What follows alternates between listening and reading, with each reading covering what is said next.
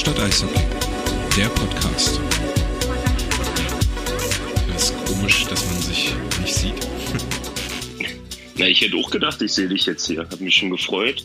Extra Ich- nochmal die Haare gekämmt. Oh Gott. Ich sehe ja dein, dein lustiges Bild hier.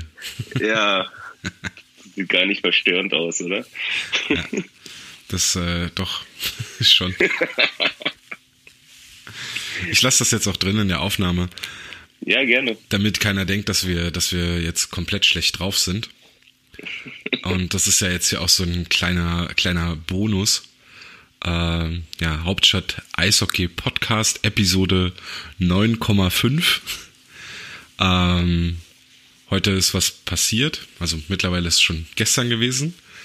Ähm, wir hatten eigentlich, also ich habe das eben ja in der, äh, also erstmal Hallo Flo, Entschuldigung. Hey, Tom.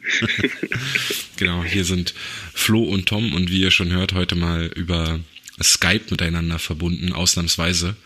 Äh, weil jetzt zu später Stunde war es jetzt nicht möglich, dass wir uns hier nochmal unter vier Augen oder unter sechs Augen sehen. Wolli lässt sich entschuldigen und grüßt aber alle ganz herzlich.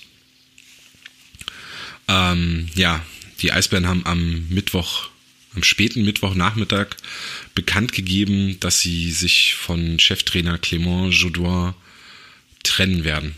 Sechs Tage vor Weihnachten. Ja, alles Gute, ne? Alles Gute. Was war denn deine, äh, nee, fünf Tage vor Weihnachten sogar. Naja. Jetzt, Äh, ja. was war denn deine, deine erste Reaktion, als du das mitbekommen hast, dass es passiert ist? Ähm, ich hatte ja, hat's ja nur gelesen über äh, unsere WhatsApp-Gruppe wiederum, äh, als es reingestellt worden ist, wo Wolli halt den Screenshot reingehauen hat. Ähm, kurz darauf habe ich dann wirklich dann bei Twitter geguckt, habe mir dann die Mitteilung durchgelesen und mein erster Gedanke war, warum heute? So, ähm, also gar nicht mal, äh, um auf den Zug aufzuspringen, von wegen Trainer schuld und der hätte schon längst gehen müssen. Ähm, ich fand es halt äh, zum nach diesem Spiel, was gestern war, mit der PK, die er äh, gegeben hat, äh, die er gegeben hat, ähm, fand ich den Zeitpunkt schon sehr, sehr merkwürdig, muss ich zugeben. Ähm, also ich hätte gedacht, man gibt ihm noch die nächsten zwei Spiele äh, gegen äh, Augsburg und wo spielen wir am Sonntag? Augsburg und Ja, Experten. ist wurscht. Ja. Augsburg ähm, und Düsseldorf natürlich am 23. genau, spielen wir gegen. Düsseldorf. Richtig, genau, gegen Düsseldorf. Ähm, hätte ich gedacht, dass, also, dass man die zwei Spiele auf jeden Fall noch mitnimmt ähm, und dann weiterschaut. Von daher, also ich war negativ überrascht, um es kurz zu machen. Dass es Ja. halt jetzt doch passiert ist. Ich war sogar ein bisschen sauer. ähm, ich habe mich ja nicht davon anstimmen lassen, das, was so die letzten Tage äh, immer mal wieder und oder eigentlich schon seit ein paar Wochen immer mal wieder äh, erst so durch die Blume und durch manche Kommentare schon sehr deutlich immer wieder gefordert wurde, dass doch der Trainer bitte entlassen werden muss und bla, dieses ganze Gequatsche, es ging mir so hart auf die Eier. Ja, Und ähm, dass die Eisbären da jetzt tatsächlich die Entscheidung getroffen haben, sich von Jodin zu trennen, finde ich halt auf der einen Seite, also der Zeitpunkt ist halt extrem ungünstig und irgendwie, weiß ich nicht, ob der so richtig ist, so. Ich weiß, im, im Sport muss man manchmal auch Entscheidungen ohne Emotionen treffen, aber irgendwie finde ich es trotzdem ungünstig. Auf der anderen Seite fand ich nie, dass Jodin der Grund dafür war, dass die Eisbären diese Saison so ein bisschen durch die Saison oder durch ja durch die Saison taumeln. nee, also über, überhaupt nicht. Also ich habe dann klar äh, mit vielen Leuten dann halt noch so ein bisschen geschrieben, was du halt machst, wenn was Neues passiert. Ähm, und dann kam mir relativ schnell wieder dieser Spruch in den Kopf, den ich irgendwann mal aufgefangen habe. Äh, es muss ja nicht immer am Trainer liegen, aber einen zu entlassen ist einfacher als 25. Ja, klar. So, ähm, deswegen, also ich bin auch also klar der Meinung, äh, an Jordan hat es nicht gelegen, so, sondern das ist auch das, was ich die letzten Male auch immer gesagt habe, dass es für mich persönlich ähm, eigentlich wirklich mehr bei der Mannschaft liegt und auch das, was jetzt angesprochen worden ist bei der PK, dass es meiner Meinung nach wirklich eine Einstellungssache ist. Weil wenn man die Jungs beobachtet hat, die sind schnell eingeschüchtert gewesen nach einer guten Phase, sei es über äh, durch ein Gegentor oder weil irgendwie eine Strafminute gefallen ist, die ungünstig getimt war, ähm, dass die Körpersprache gar nicht dieses okay, jetzt mach mal, jetzt gehen wir hier weiter, sondern mehr so oh fuck, so was machen wir jetzt? Oh, jetzt müssen wir. Naja, aber so wirklich will ich jetzt eigentlich auch nicht. Und was mir dann halt auch aufgefallen ist, dass dann in den Phasen ähm, eigentlich gar nicht groß miteinander gespielt wird, sondern immer viel Einzel äh, passiert mit den Spielern. Also vier Einzelgänge sind. So der Spieler kriegt den Puck halt kurz vor der blauen, blauen Linie, läuft durch bis zum Tor, äh, steht dann vom Tor, hat dann natürlich keinen mehr, den er anspielen kann, weil wenn jeder, äh, wenn, wenn, wenn die Jungs nicht miteinander spielen, so können sich die Verteidiger halt schön auf die einen stellen und laufen dann halt zehn Meter gedeckt mit. So, also das ist dann irgendwie logisch, dass dann keine Position mehr da ist. Aber sehr, da, das ist für mich eigentlich mehr so der, der Kern des Problems, was man jetzt so hat, wenn man es Problem nennen kann.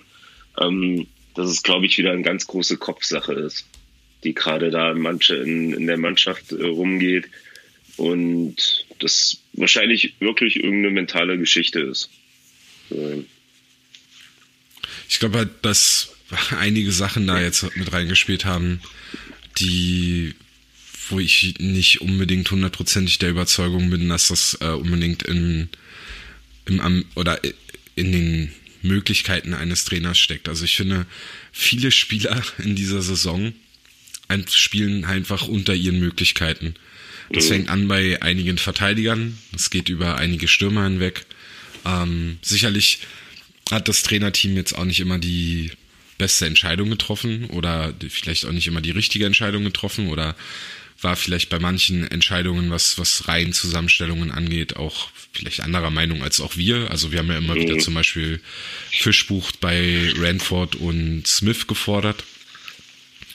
Aber das sind halt, also so Sachen, okay, damit kann man vielleicht jetzt noch umgehen.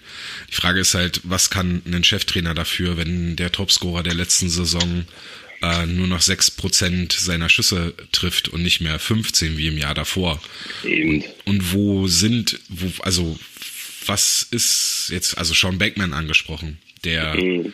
ähm, genauso viel schießt wie im letzten Jahr, sogar statistisch ein bisschen mehr pro Spiel, also mehr Schüsse pro Spiel abgibt, aber deutlich weniger das Tor trifft. Und äh, ist halt die Frage, ist Sean Beckman eher das, was wir letzte Saison gesehen haben, oder ist Sean Beckman eher das, was wir diese Saison gesehen haben? Oder ist es ja. tatsächlich so, dass Sean Beckman ein Spieler wie Nick Peterson in der Reihe fehlt?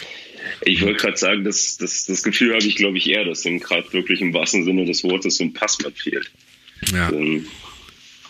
Und ist halt die nächste Frage ist halt, äh, was bringt dir das, wenn, wie, wie, wie oft hat sich Danny Richmond dieses Jahr geprügelt? Das war jetzt das dritte Mal gegen Nürnberg, oder?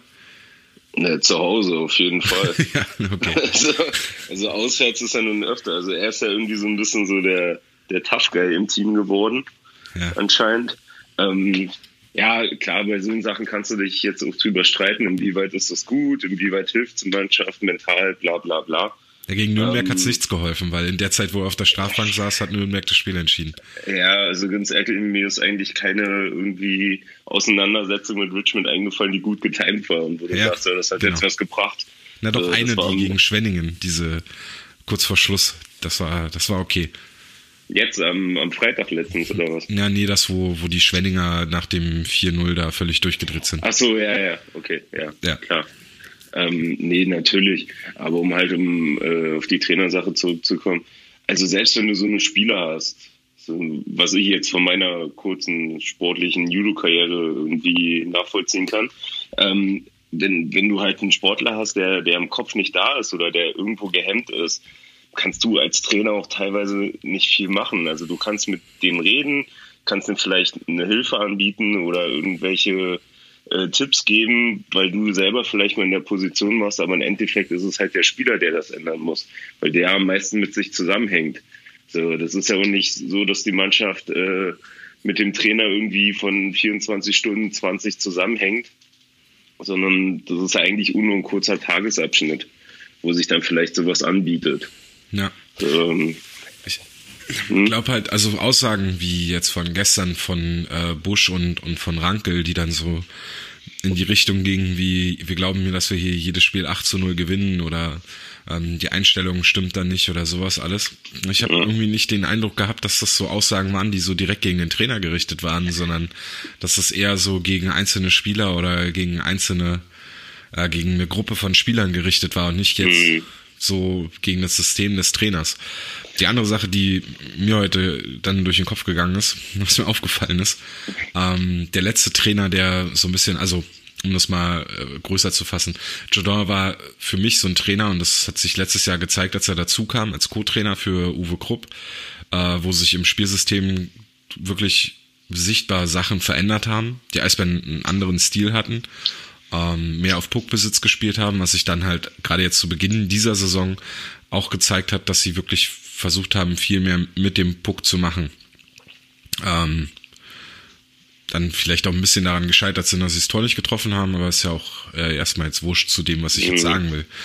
Der letzte Trainer, der auch versucht hat, so ein bisschen einen anderen Stil reinzubringen, der ein bisschen eine andere Herangehensweise hatte, der auch, sag ich mal, so, man könnte das als Konzepttrainer bezeichnen, war in meinen Augen Jeff Tomlinson, bei dem das ja auch nicht direkt auf Anhieb funktioniert hat, der ja dann auch zeitnah gehen durfte und durch Uwe Krupp ersetzt wurde. Mhm. Bei Thomas habe ich jetzt mittlerweile gehört, dass es auch ein paar äh, Sachen aus der Mannschaft herausgab, die gegen ihn gearbeitet haben. Äh, ein paar Spieler waren wohl nicht so ganz damit einverstanden, was er da gemacht hat. Und Thomas war, glaube ich, auch zur falschen Zeit Trainer der ja. Eisbären, weil er mit den meisten, die da zu dem Zeitpunkt in der Mannschaft waren, noch zusammen unter der Dusche gestanden hat oder äh, in den, in, äh, bei der DNL-Mannschaft halt schon gecoacht hatte. Ja, Lolle Braun oh, hat doch bei ihm im Keller gewohnt, oder? Äh, Lolle, ja, genau. Ja. Richtig, Lolle, ja. Also das ist natürlich dann auch schwierig, wenn der dann plötzlich so dein Vorgesetzter sein soll. Aber auf der anderen Seite, Thomas hatte irgendwie so einen Plan. Hatte ich ja, so den Eindruck. Und es ist halt gescheitert, weil manchmal ein Plan halt auch nicht innerhalb von zwölf Saisonspielen äh, umzusetzen ist, sondern es dauert vielleicht mal ein bisschen. Nur dann kam Krupp. Krupp hat halt viel über seine Ausstrahlung gemacht. Ich bin nicht überzeugt, dass Krupp ein guter Trainer ist. Ähm, hat halt einen Plan A und Plan B ist, dass Plan A funktioniert. Und das hat man halt auch gesehen. So, ähm, ohne da jetzt, ich meine, es gibt einen Grund, dass er nicht Meister geworden ist bisher in der DL. Ja, eben. Für, für mich persönlich gibt es da auch sicherlich einen Grund, ohne es jetzt irgendwie schlecht zu machen, warum er jetzt äh, Trainer in Prag ist. Ja, und ich glaube nämlich genau, dass es gibt nämlich auch zwei Geschichten. Es gibt einmal die Geschichte, dass er äh, von den Eisbären nicht weiter verpflichtet werden wollte, beziehungsweise dass die Eisbären die Weiterverpflichtung etwas rausgezögert haben. Ähm, und dann Vielleicht auch zu Recht. Ich meine, vielleicht wollten sie wirklich das Ende der Saison abwarten. Mhm. Aber er hat sich ja frühzeitig dafür entschieden zu gehen, weil er sich ja. nicht wertgeschätzt gefühlt hat und hat dann verbal noch nachgetreten in Interviews. Also das kann man jetzt auch. Das erwarte ich jetzt von Jodor nicht. Nee, eher weniger. Also da, da fand ich halt das, ähm, das Statement von, von Lee, was er bei einer Tageszeitung gegeben hat, ich weiß jetzt nicht mehr welcher, ähm, halt auf den Kommentaren, was er halt gestern in der PK gesagt hat, ähm, dass äh, Jodon halt äh, ein klasse Mann ist. So, oder Mann, ein Mann mit Klasse, so rum.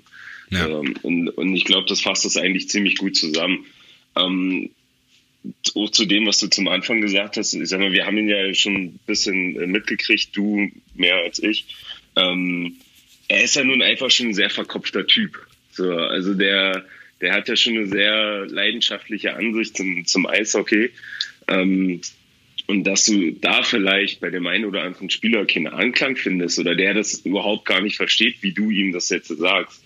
So, kann auch sein. Aber für mich war es eigentlich gestern eine, eine bemerkenswerte Szene, weiß ich nicht, ob du das gesehen hast, wo äh, Poulon ausgewechselt worden ist. Ähm, der vor der Spielerbank von den Eisbären seinen Helm abnimmt, die äh, Perschi mehr oder weniger in die Hand wirft und noch vor der Bank steht und mit irgendeinem Spieler diskutiert. Und das sah nicht aus wie, hey, lass uns mal noch heute Abend was trinken gehen, sondern war sehr emotional. So, ähm, ist dann natürlich auch die Frage, inwieweit äh, das in, im Team dann halt auch stimmt. So, und ja, da kannst du dann, glaube ich, als Trainer auch nicht viel machen. Wenn es da halt irgendwelche kleinen Probleme gibt oder so. Natürlich ist es, wenn scheiße läuft, dann hat jeder einen äh, Frust im Bauch und muss irgendwo raus und die Haut ist ein bisschen dünner als sonst, als wenn du da jetzt einen Meistertitel nach dem anderen reinfährst. Ähm, aber also ich fand es, um jetzt mal einen ganz anderen Bogen zu machen, ich fand es halt wirklich schade, weil man halt vor der Saison immer gesagt hat, man will halt was weiterentwickeln, man will was weitermachen. So, und Jondon ist jetzt der, der es machen soll. Und dann ist er nach einem halben Jahr weg oder nach einer halben Saison mehr oder weniger. So, das finde ich dann, hm, okay, wie weit hat man da jetzt noch Geduld, was zu machen? Oder halt seinem eigenen Plan nachzugehen? Jetzt wird es interessant, wenn Richer dabei ist und sein eigenes äh, Bauwerk coacht, äh, was dann daraus kommt. das ist halt, Jetzt, dann lass uns dahin kommen, weil, ja. also über Jador brauche ich nichts mehr sagen. Ich mochte die Art und Weise, wie er aufgetreten ist. Ich äh, weiß, ja. dass er hier und da äh, wie so ein kleiner Grumpy Kauz dahergekommen ist. Und, äh, ich glaube auch, dass äh, viele Leute nicht so ganz mit seiner Art zurechtgekommen sind. Ich fand ihn ähm, sehr interessant, fand, man hat gemerkt, dass er auf jeden Fall ein Mann mit einer Idee ist und äh, auch einer eine Spielphilosophie, die er hier irgendwie integrieren wollte, die scheinbar nicht so ganz angekommen ist oder wo sich vielleicht der ein oder andere dagegen gestellt hat. Er hat aber auch Sachen verändert im Laufe der Saison, das ist auch zu sehen. Ähm, ja, soll es jetzt sein. Ähm, schade, dass es halt nicht gereicht hat. Schade, dass äh, er jetzt halt weg ist. Aber jetzt ist Stefan Richer Cheftrainer der, oder zumindest jetzt vorübergehend erstmal der Trainer der Eisbären.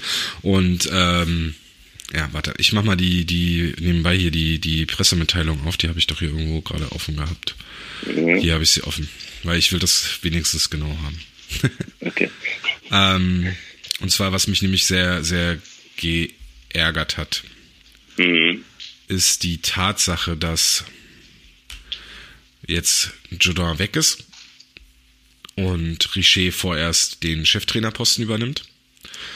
Äh, Gary, Jerry Fleming und Stephen Ziesche bleiben als, bei, als die Co-Trainer.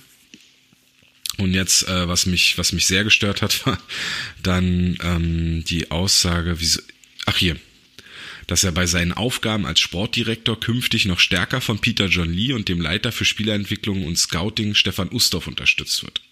Mhm. Ein großes Problem der Eisbären meiner Meinung nach nach dem letzten Meistergewinn war, dass Peter John Lee, glaube ich, so ein bisschen verliebt in den Kader war. Ein großes Problem der Eisbären momentan, in meinen Augen, ist die Zusammenstellung des Kaders. Gewagte These. Ein großes Problem in meinen Augen ist, dass man irgendwann verpasst hat, einen gewissen Umbruch einzuleiten, beziehungsweise sich eine neue Idee zu geben, dass vielleicht der Kern der Mannschaft zu lange zusammenblieb und dass es vielleicht schwer ist, wenn ein Trainer mit einer Idee kommt, diese Idee dort reinzubringen. Hm. Ja, oder vielleicht ein bisschen straffer formuliert, äh, wenn du dem Trainer halt ein fertiges Team vor die Nase setzt, was halt nicht zu seinem Spielsystem passt. Ja gut, also, da, wird, da wird Jodor schon, glaube ich, eine, eine Mitsprache gehabt haben. Ja, kann sein. Wie gesagt. Ähm, nee, aber ja, ich sag mal, einen Umbruch gab es ja so in dem Sinne ja schon, schon letztes, äh, vorletztes Jahr. So, äh, dass dann halt wirklich so die ganzen alten, in Anführungsstrichen halt wie Telex und der andere Olver äh, dann halt mal wirklich äh, gecuttet worden sind, was ich auch sehr gut fand. Ähm, mir hat es halt im, im, Gegensatz zu, zu dem Jahr davor, jetzt zu diesem äh, Jahr oder zu dieser Saison, halt wieder so an, an dem weiteren Schritt gefehlt. So, und vor allem an, an neues, junges Blut, was es irgendwie reinbringt. So, vielleicht noch ein bisschen Schwung, wo wir auch schon mal drüber geredet haben, äh, dieser interne äh, Wettkampf halt von den Spielern, von den Positionen, dass der mir halt gefehlt hat. So, also die, die haben sich alle gefunden, jeder hat seine Reihe, jeder hat seine Rolle und damit sind die wieder gesetzt. So, das hat mir halt ein bisschen gefehlt. Und das ist aber auch die Gefahr, das, was du meinst mit dem Verliebtsein von Pete, ähm, dass es halt genau jetzt vielleicht wieder weitergeht, bloß dass die Namen halt nicht mehr äh, Telexen sind, sondern halt andere. Kettemann zum Beispiel. Ach, guck mal. Aber es ist doch voll wichtig, dass der da ist, Tom. Du, ich äh, habe auch kein Problem damit, dass er da ist. Ich hatte ein Problem mit der Dauer des Vertrages. Ja, die hat mich auch sehr überrascht. Also, Also dass von- er tatsächlich zwei ja. Jahre bekommen hat, finde ich halt Mhm. schwierig. Dafür, dass er ja eigentlich letztes Jahr schon aufholen, äh, aufhören wollte, Richtig. finde ich das auch sehr mysteriös. Und kein, keiner garantiert dir, dass er nächstes Jahr oder beziehungsweise den Rest dieser Saison so spielt wie zu Beginn der Saison. Mhm. Nee, das auch nicht. Aber Das das, nicht. also, ja, aber was du, glaube ich, meinst, ist, oder diesen Umbruch, den, den, Mhm. den hatten wir ja auch schon mal thematisiert, der betraf ja aber hauptsächlich nur die A-Lizenzspieler. Das waren ja. Ja. dann Spieler, die da gehen durften, die dann durch zum Beispiel Peterson und Shepard ersetzt wurden. Und später im Laufe der Saison ja durch Louis-Marc Aubry. Aber was halt irgendwie seit Jahren so ein bisschen fehlt, ist auch der Umbruch der deutschen Spieler. Ich kann verstehen, dass man da so ein bisschen Befürchtungen hat, dass man, dass man da vielleicht seine Fans auch ein bisschen verärgert. Aber ganz ehrlich, irgendwann musst du halt auch mal sagen, okay, wir hatten eine gute Zeit, aber wir haben hier vielleicht, also wenn du, äh, anders ausgedrückt, wenn du dir anguckst, was teilweise für Spielermaterial innerhalb der DEL wechselt, Mhm. die alle irgendwie scheint einen großen Bogen um die Eisbären machen. Ich weiß nicht, ob die alle nicht kommen wollen oder ob das da keine Kontakte gibt. Na, Aber- es gab ja erst, ja, erzähl, Entschuldigung. Wenn jetzt äh, Leo Föderl nächstes Jahr bei den Eisbären spielt, dann ist das schon, was deutsche Spieler angeht, Aber das ich. ist noch nicht sicher. Er kommt doch nur in eine schöne große Stadt. ja, im Norden Deutschlands. Ähm, Genau.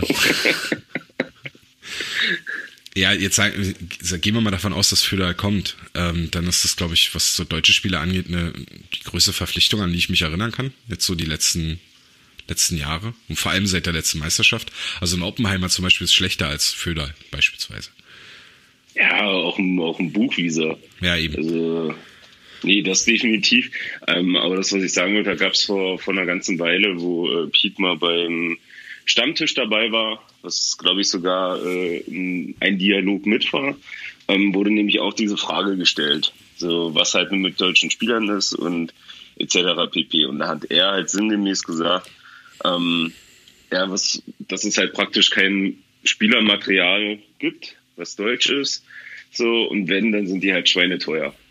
So, und er sieht es wohl nicht ein, äh, jeden Preis für einen deutschen Spieler zu zahlen, der gut ist. So, Ist ja grundsätzlich keine Ja, falsche ne? Einstellung. nee, natürlich nicht. Aber die Frage Ja. ist ja die, ob die deutschen Spieler, die schon da sind, Mhm. nicht, Halt gut sind. naja, oder ob der Preis, den man für diese Spieler bezahlt, sich dann rechnet oder ob es nicht sinnvoll wäre, da vielleicht äh, mal einen Vertrag auslaufen zu lassen. Mhm. Wie Oder bei nicht. Herrn Baxmann. Ja, oder nicht zu verlängern. Genau, wie bei Ja. Baxmann. Baxmann habe ich zum Beispiel vor der Saison auch nicht verstanden. Ja, aber da sagen ja Gerüchte, äh, dass Baxmann ja sogar Geld gelassen hat. Also sprich, er mit seinen Anforderungen ein bisschen runtergegangen ist, damit er halt noch einen Vertrag in Berlin bekommt. Gerüchte. Ja, schon, Ja. aber jetzt ist es halt, jetzt kann ich halt das Gegenargument sagen. Jetzt Ja. hättest du die Chance gehabt, Baxmann quasi, also wenn Baxmann nicht verlängert hätte oder man ihm nicht einen neuen Vertrag gegeben hätte, dann hättest du die, die Chance gehabt, den Kaderplatz an äh, Maximilian Adam zu geben, zum Beispiel. Ja, genau. Oder wenn Kai Wissmann sich nicht verletzt, also sobald Kai Wissmann zurückkommt, dann hast du da Mhm. sowieso ein Problem in der Verteidigung. Weil wen nimmst du dann raus? Müller? Auf gar keinen Fall. Nee, Kettemann? nee Nach der Vertragsverlängerung? Auf gar keinen Fall. auch mit Sicherheit nicht. So, Dupont sowieso nicht, Richmond sowieso nicht. So, dann bleibt nur, also Hördler Ja. auch nicht, dann bleibt Nee. nur Baxmann. Ja, und Kandari ist schon raus. Kandari ist leider schon raus. Ja, Das ist Ähm, vielleicht so eine. Sache zum Beispiel, die ich, äh, wo, wo ich auch nicht weiß, ob inwiefern das Jodors Entscheid Entscheidung ist oder von anderen Leuten. Mhm. Aber eigentlich gehe ich jetzt mal davon aus, so eine Kaderentscheidung trifft der Trainer. Ähm, Kandari zum Beispiel, finde ich, hätte in den letzten drei, vier Spielen schon nochmal einen Einsatz verdient gehabt. Gerade weil er ja auch, naja, bis zur Rückkehr von äh, Richmond ja auch richtig gut in Fahrt kam. Ja klar, also die letzten Spiele waren eigentlich mit einer seiner, seiner besten. So, das, das auf jeden Fall. Na, das werden wir ja sehen, wenn Richer jetzt an der Bande steht ab Freitag, wie, wie er damit umgeht. So, mich würd, mir, mich, mich persönlich würde es so nicht wundern, wenn er halt vielleicht die komplette Rotationsmaschine nochmal anwirft und die Reihen nochmal durcheinander haut. So. Dann denke ich aber auch, dass das Freitag kein schönes Spiel wird. ja, doch von ähm, Augsburg vielleicht. Von Augsburg, ja. Aber die haben ja heute verloren gegen Wolfsburg, hatte ich gerade gesehen. So, wer weiß. Ja, nee, aber ich sag mal, ich finde es schon sehr interessant. Vor allem dann halt klar weiterführend ist dann die Frage, ähm, ob wir dieses Jahr dann nochmal einen neuen Trainer sehen oder ob äh, Richer das fertig macht bis äh, Saisonende, wovon ich ehrlich gesagt eher ausgehe. Ähm, und dann ist halt die Frage, wer kommt. Also gerüchteweise hat man ja wohl schon ge äh, munkeln gehört, dass äh, Fleming ein Kandidat für nächstes Jahr wäre, was ich ehrlich gesagt nicht einschätzen kann. Und ansonsten Trainer, ja, keine Ahnung, fällt mir auch keiner ein, den man jetzt irgendwie jetzt, oder den man zumindest schon aus der DEL kennt, so, der dann da kommen kann. Pat Cortina hat gerade Zeit. äh, wenn, wenn der kommt, dann ist alles vorbei, glaube ich. Dann ist, dann ist aus dem Moos. Er ist auf jeden Fall, da hat Wally ja vorhin nochmal ein so ein Bild von dem, vom Development Camp, da war er nämlich mal zu Gast, weil er ja auch mit Krupp ganz gut befreundet war und so. Und dann stand er da mit Richer und Lee und das hat Wally natürlich perfekt, zum perfekten Zeitpunkt nochmal ausgekramt. Wann war der da jetzt, den Sommer? Oder nee, letzten, letzten Sommer, glaube ich. Ah, okay, alles klar. Ja. Also bei Cot also wenn Cortina tatsächlich das, das jetzt kommt, dann falle ich komplett vom Glauben ab. Ja, also dann, dann ist wirklich vorbei. Also wenn, äh, du, wenn du dann das Argument nimmst, dass äh, der Stil von Jodin nicht zum Kader der Eisbären gepasst hat, dann äh, weiß ich nicht, was, was Cortina dann da hinter der Bande soll. Ja, keine Ahnung. Also ich hatte heute halt mit jemandem äh, telefoniert und da kam halt so ein bisschen der Wunsch durch, halt vielleicht wäre es nochmal eine Option äh, für Tomlinson, so, der gerade unten in, in der Schweiz einen coolen Job macht.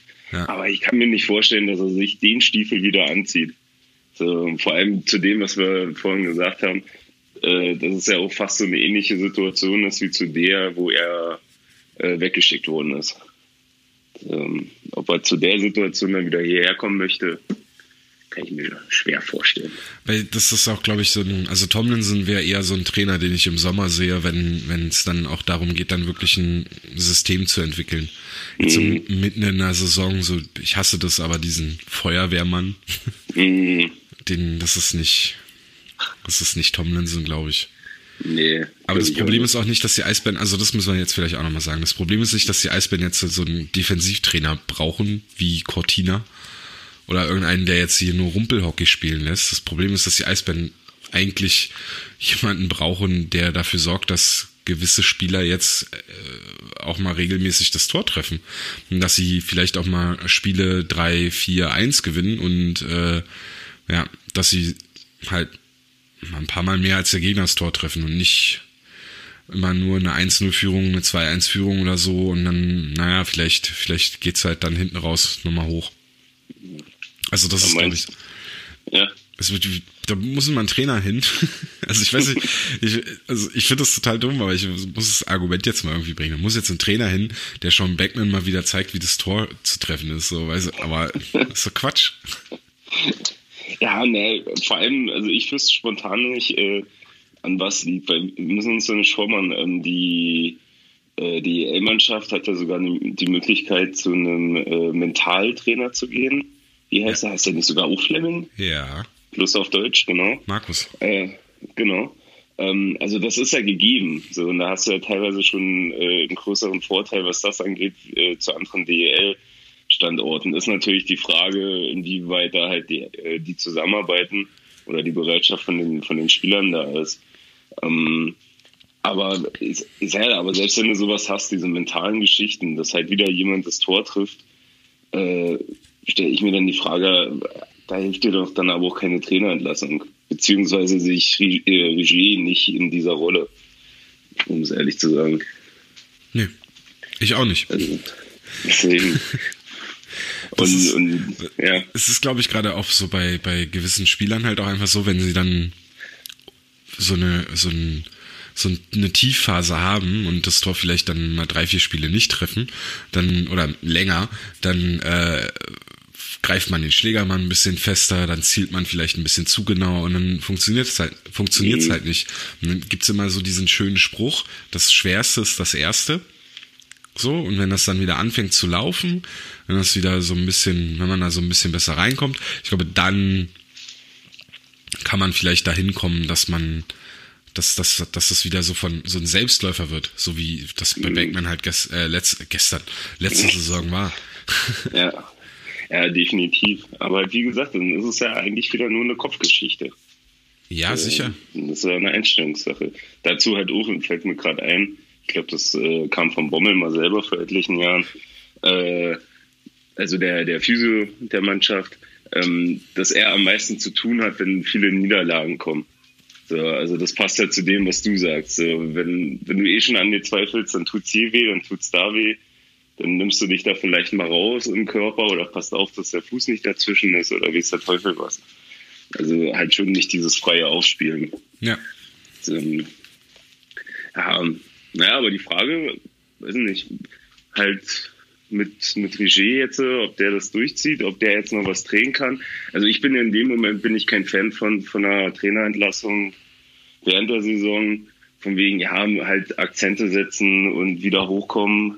Äh, Finde ich, wenn, dann sind das nur ganz kurze Zeiträume, wo du das vielleicht bei, bei einem Team wecken kannst, wo die nochmal anders spielen. Aber irgendwann bricht das immer ein. Also für mich ist es jetzt okay eine Garantie mit dem Rauswurf von Jordan, äh, dass die Mannschaft jetzt mit einmal wieder frei aufspielt, so wie letztes Jahr zum Ende, und wir dann wieder irgendwo weiter oben in der Tabelle stehen. Also kann ich mir nicht vorstellen. Die Frage ist halt ja wirklich, ob es äh, prinzipiell am System lag, an der Art und Weise, wie sie gespielt haben. Ob es vielleicht tatsächlich auch ein Problem war, dass Jordan vielleicht ein bisschen zu akribisch gearbeitet hat und die Mannschaft vielleicht zu genau vorbereiten wollte und auf zu viele Details. Ich meine, der kam oder hat halt auch lange Zeit in Nordamerika gearbeitet, wo diese gerade diese Detailarbeit und so, glaube ich, vielleicht nochmal einen ganz anderen Stellenwert hat als äh, bei den in der, bei einer DL-Mannschaft. Mhm. Ähm, also die Frage ist, ob es prinzipiell ein Problem des Systems gab oder ob das Problem nicht doch in der Mannschaft liegt. Und wenn das Problem in der Mannschaft liegt und sich da vielleicht so verschiedene Grüppchen bilden, keine Ahnung, ist jetzt Mhm. alles rein spekulativ, ähm, dann sehe ich auch nicht, dass da jetzt ein Richer was dran ändern könnte. Ich ja, meine, vor allem, warum, wa- warum auch? Er kommt ja nicht komplett von außen. eben, Also er ist ja schon immer irgendwie beim Team dabei. So, der hat jetzt halt nur eine andere Rolle. eben. Also, Das ist halt auch immer so eine Frage, die ich mir halt schon länger stelle, inwiefern halt dann Richer und, und Lee halt immer so involviert sind in diesen ganzen Betrieb. So, mh, das ist äh, eine Frage, die ich mir schon häufiger gestellt habe. Sie kann ich halt so nicht beantworten. Da könnte ich jetzt auch wieder nur spekulieren, das will ich nicht. Ähm, aber da, ja, da hast du schon recht, die beiden. Also jetzt gerade Richer, der steckt halt schon eigentlich ja, also der, da ist kein so super frisches Blut ist da nicht. Und ein super neuer Konkurrenzkampf entsteht halt auch nicht. Weil, weil Riger ist ja derjenige, der den Vertrag für die Spieler aufgesetzt hat. na gut, vielleicht ist das jetzt die Motivation. Das äh, jetzt, aber sonst sieht er die ja eigentlich auch. Also Ja. jetzt kann man sich noch mal besser für den neuen, für den, für den Sportmanager oder Sportdirektor da empfehlen. Ich bin auf jeden Fall kein Fan von. In Nürnberg Nee. hat es auch lange gedauert, bis das funktioniert hat mit Jiranek. Ich glaube, Jiranek weiß auch selber, dass er jetzt nicht der beste Trainer der Welt ist. Ich glaube, er regelt halt, naja, nee, das ist, also ich meine es jetzt wirklich nicht böse. Aber das Nee, nee, ich weiß ja, wie, wie du es meinst. Äh, also das, was Nürnberg ja auch gestern angeboten hat, das war ja das einfachste Hockey, was es eigentlich gibt. ja. Aber die haben es haben es halt auch gut gemacht. Ne? Die haben die Fehler, die die Eisbär gemacht haben, gerade an der eigenen blauen Linie. Also das, das war wirklich, oh Gott, so viele individuelle Fehler. Hm. Aber das haben die halt ausgenutzt und gut ausgenutzt. Und wenn du dann halt auch noch auf eine Mannschaft triffst, die gerade vielleicht so einen kleinen Lauf hat, dann äh, ist das natürlich auch schwierig bei einer Mannschaft, die so ein bisschen fragil ist, so wie die Eisbären gerade. Aber ja. vielleicht ist es auch ganz einfach. Vielleicht funktioniert das jetzt mit Brichet. Und dann gibt es ja diesen schönen Spruch, die beste Medizin ist Gewinnen. oh. ja. Okay, ja, wir werden sehen. Ich meine, Gewinn macht alles einfacher. Ja, definitiv. Weißt du, dann schießt Blackman so. jetzt vielleicht vier Tore am Wochenende. Die gewinnen jetzt alle Spiele bis zum Jahresende. Es sind ja noch vier oder fünf, glaube ich. Mhm. So, die gewinnen sie jetzt alle. Backman kommt äh, plötzlich wieder in Fahrt und trifft wieder auf Normalwert. Ähm, Aubry trifft das Tor wieder. Nöbels könnte vielleicht auch mal wieder das Tor treffen. Äh, Maximilian Adam darf vielleicht in der DL2 wieder zum Einsatz kommen. Kandari kommt vielleicht mal in den Kader und überzeugt. So alles so, so, weißt du, so verschiedene Kleinigkeiten, die auf einmal funktionieren. Ja.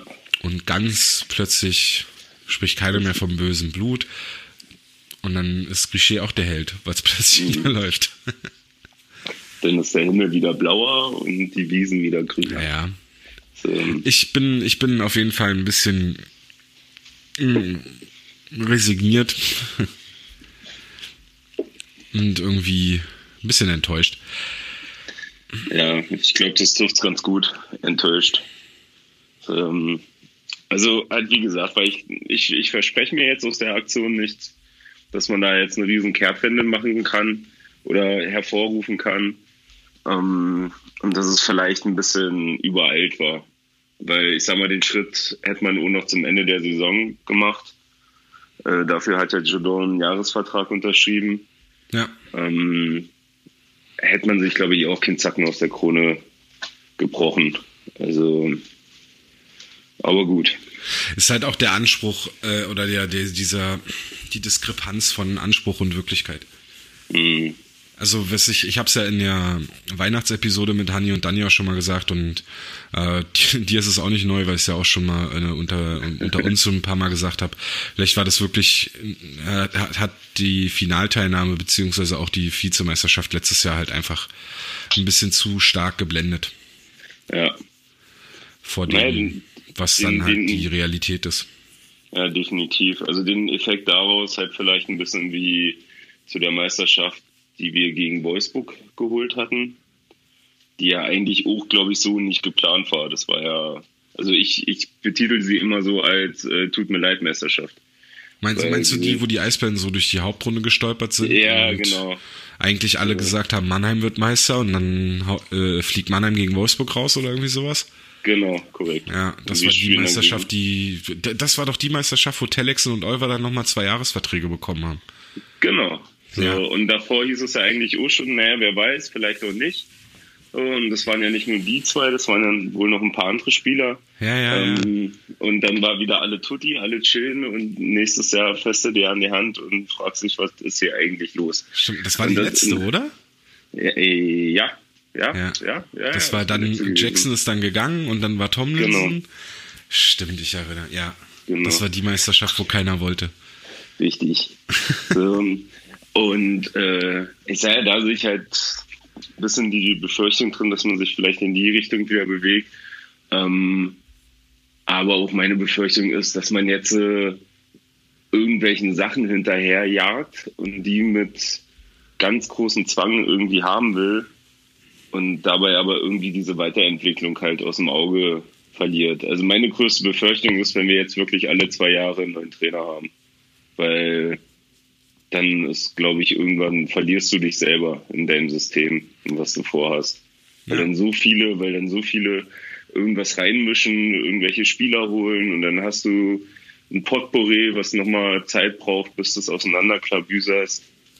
So, also das ist eigentlich so meine Befürchtung. Und da würde ich mir, ich wünsche mir lieber zwei, drei Saisons, wo wir von mir aus um die Playoffs kämpfen. Ähm, aber dann halt wieder mit einem vernünftigen Stamm dann so gearbeitet wird, dass du halt auch wieder die nächsten fünf, sechs Jahre wieder oben mitspielen kannst. So, und das sehe ich eigentlich gerade so ein bisschen in Gefahr. Ich, so das, was Düsseldorf letzten Sommer gemacht hat. Ich meine, Düsseldorf ja. hatte jetzt auch eine längere Phase, die ein bisschen dürftig war. Aber die haben im Sommer haben die sich ein bisschen umgestellt, gut neuen Trainer und dann die Transfers, die sie gemacht haben.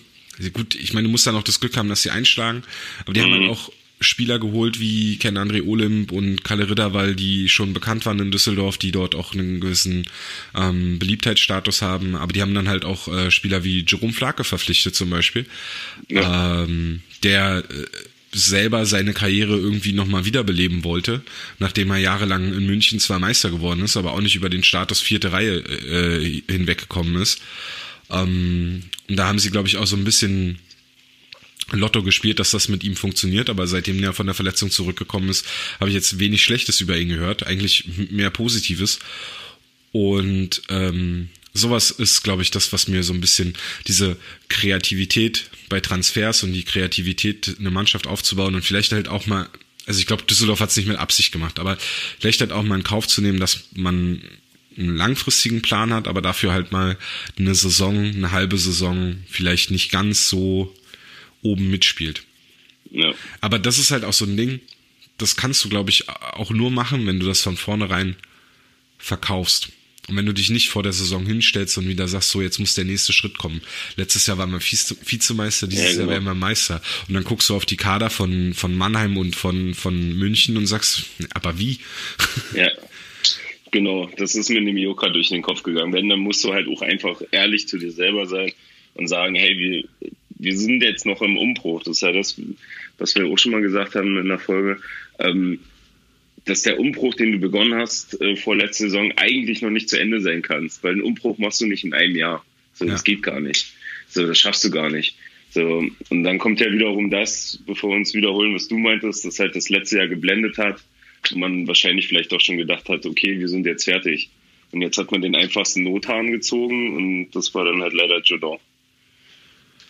Naja, vielleicht hat man sich da halt auch einfach mehr versprochen als Ach, so meinst du jetzt äh, Notan gezogen im Sinne von die Entlassung von Judah? Ja, ja, genau. Okay. Nicht, nicht die Verpflichtung, genau, nicht die Verpflichtung, sondern dass er halt jetzt weg ist. Ja, okay. So. Ja, also ich bin gespannt, wie, wie es Freitag wird. Also generell denke ich, wird es eine sehr durchmischte Stimmung sein in der Arena. So, ähm, und dann mal gucken, was die Jungs aufs Eis bringen gegen Augsburg ja, auf jeden Fall hat die Mannschaft jetzt keine großen Ausreden mehr. Ne. Und die, die äh, ganzen 2000 Trainer, die auf den äh, Arena-Plätzen sitzen, können dann nur nicht mehr sagen, dass da die Mannschaft gegen den Trainer spielt. Was ich übrigens von Anfang an extrem schwachsinnig finde, aber okay. So. Ja, ich halte das auch für nicht wirklich möglich. Eben. So. Ich glaube, das macht keinen kein Sportler oder zumindest keine Mannschaft komplett gebündelt. Also, weil schneidest dich ja selber ins Fleisch. Was hast du denn davon? So, ja, verlierst du ständig, hast du auch keinen Bock und stehst halt irgendwo in einer Tabelle, wo du auch keinen Bock hast zu stehen. Ja. Aber okay. Mal schauen. Genau. Ja. Dann würde ich sagen, sind wir jetzt durch. Haben wir doch äh, halbe Stunde hatten wir angepeilt, ne? Ja, was haben wir jetzt gehabt? Ah, eine Dreiviertelstunde. Ach, das geht doch noch. Das geht also doch letzten, noch. Also für die, für die letzten ist das ja hier ist ja praktisch ein Shotglas. Also das ist, ja, das ist ja eine ganz kurze Geschichte. Ja. Dann wünschen wir jetzt nochmal trotzdem frohe Weihnachten, schöne Feiertage, einen guten Rutsch. Und genau. dann äh, hören wir uns demnächst wieder im neuen Jahr zum Hauptstadt Eishockey Podcast und dann äh, sprechen wir wenn nicht über noch was die, passiert. Na, dann sprechen wir über die anhaltende super Siegesserie der Eisbären Berlin. Genau. Und dass wir einen neuen Sportdirektor äh, brauchen, weil Richer jetzt Haupttrainer bleiben muss. Genau, Richer holt jetzt die nächsten sieben Meisterschaften. Genau. Macht's gut. keine Doppelfunktion. Macht's gut, folgt uns auf allen Kanälen, bewertet uns, lasst liebe Grüße da. Was haltet ihr denn jetzt vom Trainerwechsel? Ich glaube, das habt ihr aber eigentlich schon unter dem Artikel kommentiert und alles. Vielen Dank fürs Zuhören. Vielen Dank, dass ihr äh, den Podcast so so äh, so unterstützt durch durch euer Feedback und durch durch, durch die Downloadzahlen und alles. Ähm, es äh, ist immer wieder überwältigend, dass das so gut angenommen wird und äh, motiviert uns auch da dran zu bleiben und dabei zu bleiben. Uns kriegt man hier so leicht nicht weg. und uns kann auch keiner kündigen. Uns kann auch keiner kündigen. Macht's gut. Bis dann, ciao.